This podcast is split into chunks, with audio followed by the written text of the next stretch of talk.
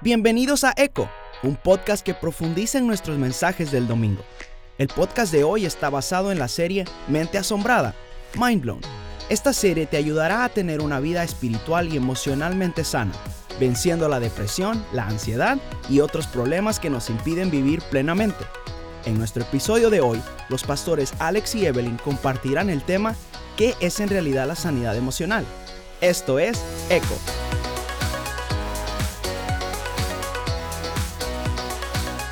Yo soy Alex y aquí está Evelyn conmigo hoy. Vamos a conversar sobre la serie que iniciamos el domingo pasado en nuestro servicio de City Español. Esta serie tiene como objetivo enseñarles a todos ustedes los principios espirituales que le van a ayudar o les van a ayudar a vivir una vida sana y plena. Vamos a romper a lo largo de esta serie conceptos equivocados que nos inhabilitan a hacer los cambios que necesitamos. Así es, yo soy Evelyn y si usted tiene alguna pregunta puede buscar el enlace a nuestra página web que se encuentra en la descripción del podcast de hoy. Así es que queremos mantenernos en contacto con ustedes. La idea del podcast es y de la serie también nació de las conversaciones que Alex y yo constantemente tenemos y cómo vamos estudiando y aprendiendo sobre diferentes cosas y queremos abrir este espacio para incluirlos a todos ustedes en nuestras conversaciones. Así es que, que vamos a iniciar con algunos puntos principales de lo que compartimos el domingo pasado en la sesión. La pandemia. Alex, eso fue lo que nos, nos movió a empezar a hablar sobre este tema eh, y ha tenido repercusiones en diferentes niveles en la sociedad, en lo económico, en el trabajo, tantos cambios que la gente ha tenido que pasar a causa de la pandemia. En términos de la vida diaria de las personas, ¿cuál crees que ha sido el efecto más negativo? Bueno, sin duda alguna, yo creo que el efecto más negativo en las personas ha sido el aislamiento social. Nosotros tenemos que comprender que es parte de la naturaleza del ser humano relacionarse. Es, fuimos creados para relacionarnos. Y todos pasamos por esa cuarentena y tuvimos que estar encerrados en nuestras casas o en muchos casos limitar nuestras actividades exteriores o fuera de la casa. Eh, eso duró que un año, unos meses.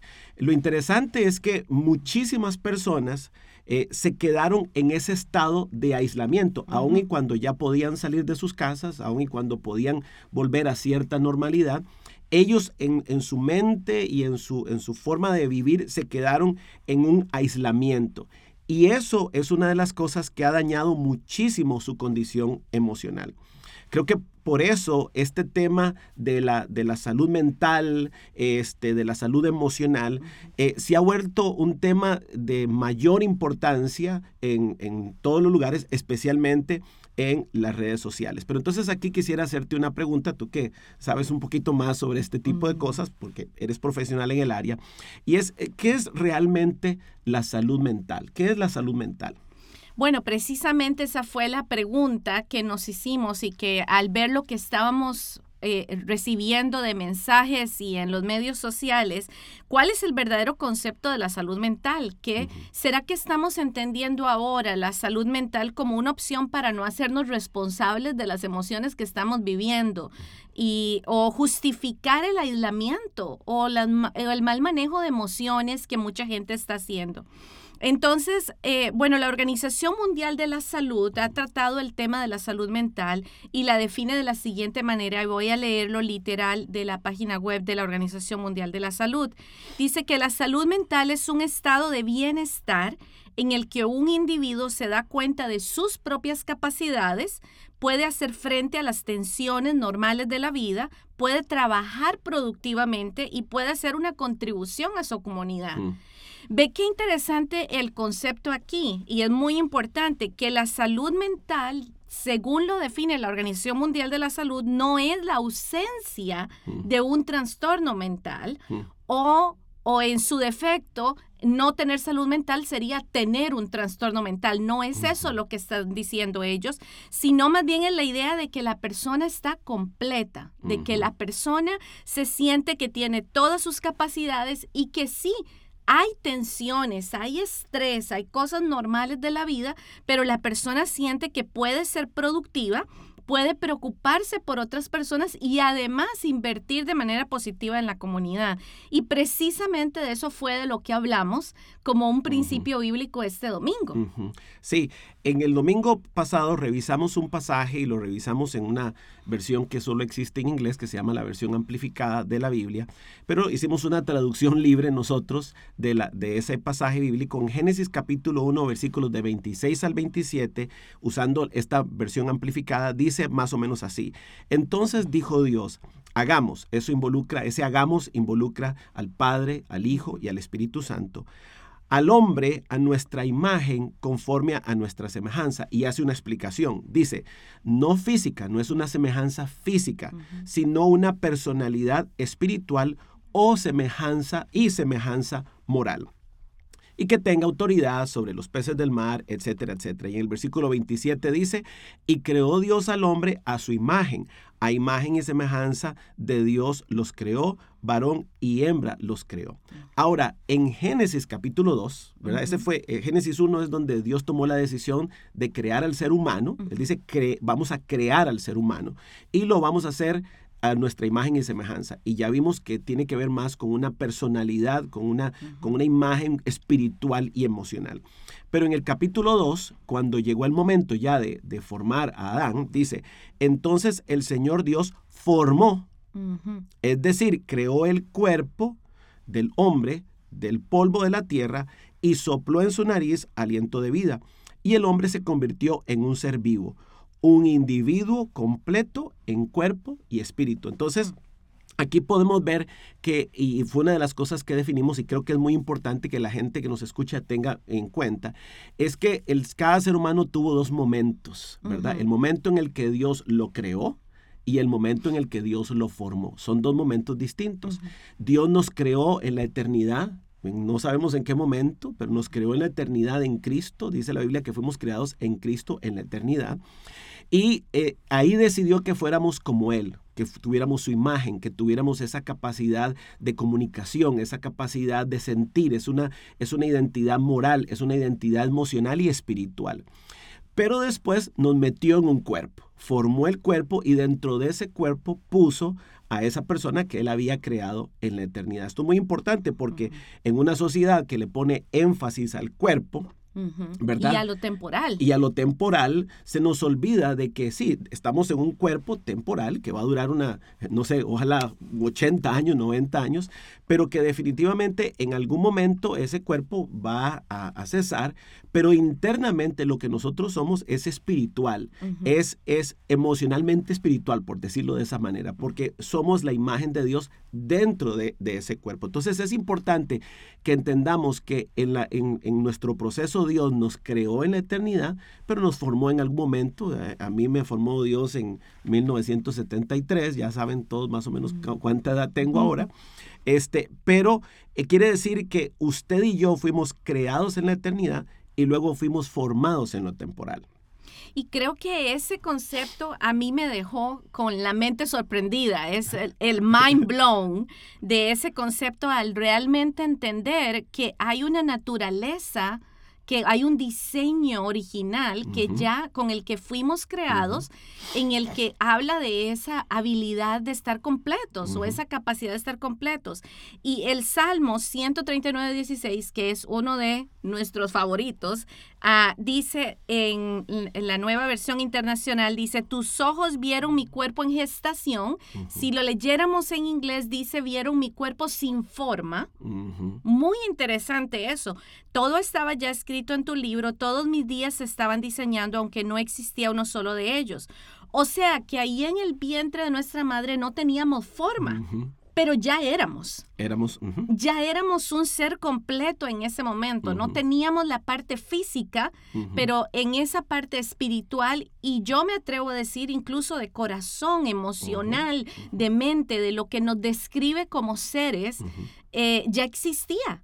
Ahí estando en el vientre de la madre sin siquiera tener todavía una forma física. Y me parece maravilloso, además, en ese pasaje siempre me ha encantado pensar en la idea de que en medio de eso Dios está viendo. Yo sus ojos me están mirando a mí como su creación, aun cuando yo no tengo una forma externa o incluso una forma emocional de personalidad o lo que sea que se iba a manifestar hasta cuando naciera. Eh, y eso me parece que es algo importantísimo. En esa misma dirección, precisamente el domingo, cuando hablábamos de esto, una persona nos hizo una pregunta, porque hablamos de que estamos completos y claro, tenemos que pensar que hay mucha gente que se siente muy dañada, que no se sienten completas, que más bien se sienten que están a pedazos. Entonces la persona nos preguntaba, ¿será incorrecto decir que la persona está dañada o que está quebrada o broken, verdad? como se diría en inglés. La persona nos decía en la pregunta, es que yo he leído en la Biblia que hay personas que pueden tener el corazón roto. Eh, o que están quebrantados, pero nunca que la persona en sí está rota o quebrada. ¿Qué piensas de eso? Bueno, eh, no vamos a negar que hay muchísimas cosas que pasan en esta vida que hacen que una persona se sienta dañada, se sienta lastimada, eh, físicamente, obviamente, ¿verdad? Accidentes, este, situaciones de peligro físico y, sin duda alguna situaciones de carácter emocional, ¿verdad? Eh, que hacen que las personas se sientan, eh, como repito, lastimadas, dañadas, este, y eso les podría causar una apariencia o una sensación externa, ¿verdad? De sentirse quebrados. Mm. Bueno, ¿por, qué? Tal vez es importante agregar aquí un elemento este, que, es, vital para que nosotros lo, comprendamos.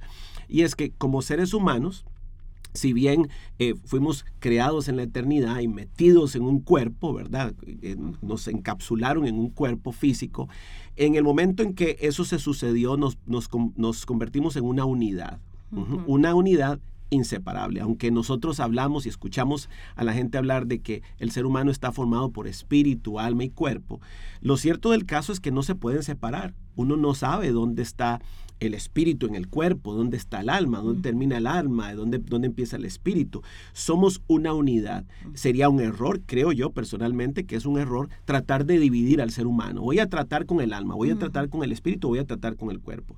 Hay, existen algunas corrientes filosóficas que, lo, que proponen que se, que, eh, se puede hacer. Sin embargo, me parece que cualquier cosa que afecta al ser humano en su alma, va a tener una repercusión en su espíritu y en su cuerpo.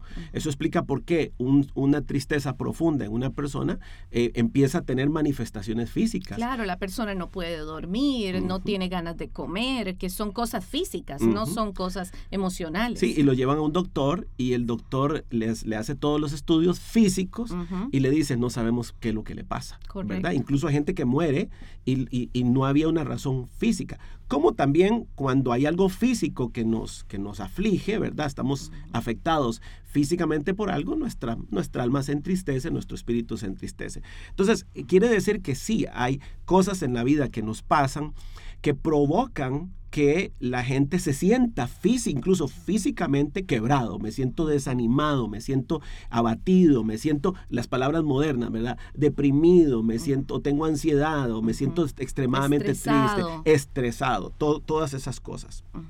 Claro, estoy totalmente de acuerdo. Y hay un ejemplo que usas especialmente cuando hablas del tema de propósito, que creo que es muy importante, y es que esa esencia de la persona está desde el principio. Entonces, cuando tenemos a un bebé, no tenemos a medio ser humano. Exacto. Y yo diría que entonces si lo lleváramos a ese bebé hasta el final de sus días, tampoco tenemos un pedazo de ser humano que llegó al final. Creo que es igual eh, la persona completa, porque la esencia en sí misma de la persona, no importa los golpes, las experiencias difíciles, lo que esté pasando con la gente, no hay forma de que eso se pierda. Sí, de hecho, eh, déjame ah, este, decir algo ahí importante. Eh, si Dios nos hizo completos en la eternidad, porque nos hizo completos, nos puso en un cuerpo que obviamente es un cuerpo inmaduro, el cuerpo de un bebé es inmaduro, todo su, todo su sistema. Quiere decir que Dios puso todo el potencial, ¿verdad? Eh, toda la, la, plenitud de un ser humano completo, lo puso en un cuerpo inmaduro, que, que, se va desarrollando conforme pasan los años. Entonces, esa mente de niño, que es una mente inmadura, este, que está completa, ¿verdad? Pero que necesita ese proceso de madurez, de educación, de desarrollo, así como el cuerpo, para ir poco a poco experimentando eso, esa plenitud que Dios creó desde el principio. Ahora, tú compartiste una frase, y aquí esto es la, la, frase clave, si usted tiene eh, su cuaderno, el lápiz o su teléfono para escribir, escríbalo, porque es una frase que es muy importante.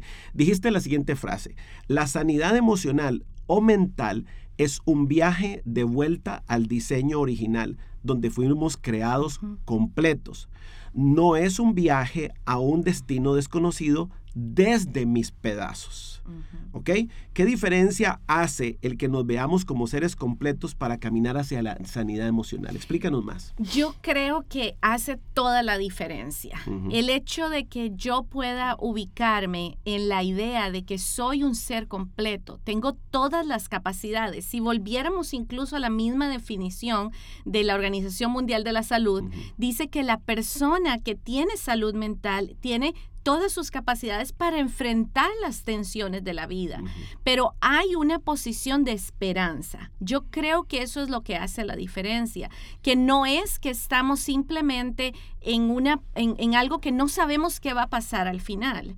Yo soy psicóloga y he estudiado las teorías psicológicas desde que no voy a decir desde hace cuántos años, pero desde hace un tiempito. Y ninguna de ellas ofrece una cura. Hmm sino que dicen, hay que tratar de tratar este tema y luego tratar este otro tema y ver cómo vamos recuperándonos en una cosa y en la otra. No hay nada de malo en eso, pero algunas veces puede ser desesperanzador. O sea, puede uno quedar con la idea de no lo voy a lograr, no lo voy a lograr porque al final aquí un pedacito se me arregló, pero se me arreglarán los otros pedazos. No estoy seguro de si se van a arreglar o no, pero creo que cuando nosotros nos logramos ubicar en ese concepto de que somos un ser completo, lo cambia todo, nos da esperanza, nos da la oportunidad de encontrarnos con qué es en lo que vamos a ser productivos, por ejemplo, cuál es ese propósito que nos mueve. Empiezo a pensar en los demás y dejo de estar pensando tanto en mí mismo, que es tan fácil ahora caer en eso, ¿verdad? Si tengo la idea de que hay un final y el final que tengo no es un final desconocido, sino que es ese final donde Dios mismo me creó de manera completa desde el principio. O sea, no andamos en una búsqueda de ver cómo nos reparamos, ¿verdad? Eh, sino que estamos en un proceso de regresar a nuestro estado original, de, plenitud, de, de, estar completos. Hay una persona que nos hizo una pregunta también este, y nos decía lo siguiente, ¿cómo entonces caminamos de regreso al diseño original. Si, si la salud emocional no es un viaje para tratar de rearmarnos, sino más bien es un regreso a ese estado completo de, de, plenitud, ¿cómo, ¿cómo regresamos ahí? Yo creo que es lo que vamos a tratar de contestar en estas próximas semanas, ¿verdad? Este, ir dando un paso a la vez sobre cómo dar esos, esos cambios. Lo primero es que creo que las personas deben darse cuenta de cuál es la condición en la que se encuentran porque nosotros no estamos diciendo que no haya habido daño, claro, y hay gente que está pasando y si nos volvemos al tema de la pandemia, hay mucha gente que ha estado pasando con muchísimo estrés, muchísima ansiedad, sus condiciones cambiaron, uh, sus condiciones de vida, y, y eso no lo negamos, pero sí creemos que si hay una esperanza, una idea de que hay una capacidad que yo puedo desarrollar, creo que poco a poco vamos a ir siendo capaces de encontrarnos con ese diseño original. Creo que una de las cosas que podría ayudarnos mucho y tal vez en este proceso en el que vamos a estar dando algunas recomendaciones, algunos consejos. Hay un pasaje de la Biblia en Proverbios 18, 21 que para mí es fundamental. Dice, la lengua puede traer vida o muerte los que hablan mucho cosecharán sus consecuencias. En otra versión lo dice, la lengua puede traer vida o muerte. Según se utilice la lengua, así será el resultado. Entonces, les estamos planteando a todas las personas que nos escuchan que a partir de ahora usted empiece a hablar. Ese, ese fue el reto que le, le, propusimos a la gente. Explícanos un poquito más de qué se trataba ese reto. Sí, lo que queremos o lo, el reto que estamos tratando de plantearles es que se atrevan a hablar. Creo que lo primero que tenemos que hacer es empezar a hablar. Y no hablo solamente como decirse de manera positiva, ¿verdad? Y tratar de convencerse a uno mismo de cosas que uno no es. Pero sí empezar a hablar en ese diseño original. Empezar a decir, ok, sí soy una persona capaz, sí hay un propósito de vida, hay una esencia en mí, hay cosas que, que tengo yo que son positivas. Es tan fácil ver lo negativo y quedarnos metidos entre eso que de luego es lo único que hablamos. Una de las cosas que comentaba, este, comentábamos aquí, o no estoy, ahora ya ni me acuerdo si lo hablamos el domingo o no, pero este, es que la gente incluso ahora ha reforzado tanto la idea de los problemas mentales o emocionales que están viviendo y pareciera que hablan con orgullo de lo negativo. O sea, yo también tengo ansiedad, qué orgullo, qué qué, lindo, qué belleza. Y no es lindo. O sea. Tengo un mental breakdown. Exacto. Estoy pasando por esto y es, y es de lo mejor y lo, y lo, lo comparto en los medios sociales. No es lo mejor. No, no, es la idea que las personas vivan de esa manera. Y no debiéramos reforzar que esa idea de, de seguir diciendo sí cosas negativas sobre nosotros. Eh, ahora, no digo que haya personas que están pasando por eso, pero el hecho de que yo me tome esos síntomas o tome ese nombre y diga esas cosas sobre mi vida y empiece a hablar son palabras de muerte. Es lo que, lo que está diciendo ese, ese pasaje bíblico. Estoy diciendo esas palabras sobre mí y, y esas, eh, de repente me lo creo, de repente me empiezo a sentir de esa manera y empiezo a caminar de esa manera. Entonces el reto de esta semana es hablar de la mejor manera, hablar de la forma en la que yo debo hablar sobre mí mismo, hablar sobre ese diseño original, de repente también hablar con otras personas sobre qué ven ellos en mí, escuchar a otros, porque ese creo que es así, ha sido otro gran problema del aislamiento. De nuevo, como estamos aislados emocionalmente, no escuchamos lo que otros tienen que decir de nosotros y que posiblemente sea alguna cosa buena que tengan que decir de nosotros. Ahora, sí, sí, vale la, aclaración de que yo no puedo pararme frente al espejo y decir, eh, eres delgado, eres delgado, eres delgado, y eso ya inmediatamente me voy a volver delgado solamente porque estoy usando mi, mi, mi voz para decir algo que obviamente tiene que ser congruente con, mi, con mis hábitos de alimentación o de ejercicio y todo eso. Pero sí es importante. El reto entonces para todos esta semana es empecemos a hablar y tengamos conversaciones que, que expresen lo que nosotros sentimos sin fomentar un vocabulario de víctimas. Qué bueno eso. Yo creo que ese es precisamente el reto. ¿Cómo, ¿Cómo hacemos para dejar de ser víctima o, o, o, ser esa persona que se siente que está dañada, la persona que está quebrada?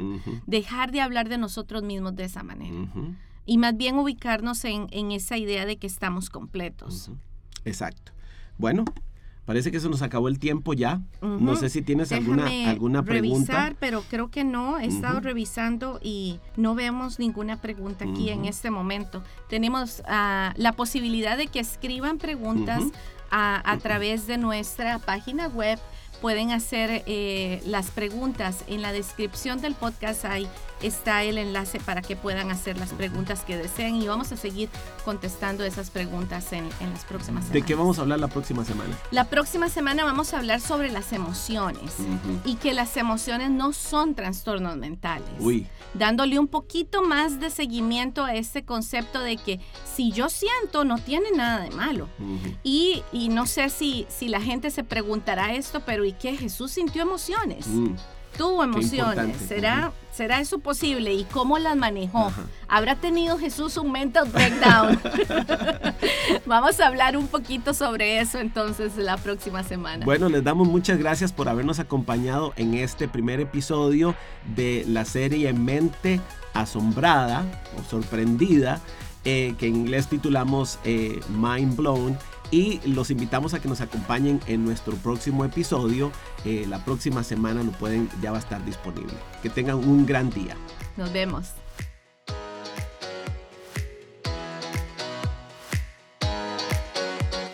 Gracias por haber escuchado el eco de hoy. Si este episodio te inspiró, te invitamos a que lo compartas en tus redes sociales, con tus amigos y familiares. Para más información sobre esta serie, simplemente dale clic al enlace en la descripción. Y no te olvides de seguirnos en las redes sociales bajo el nombre My City Spanish.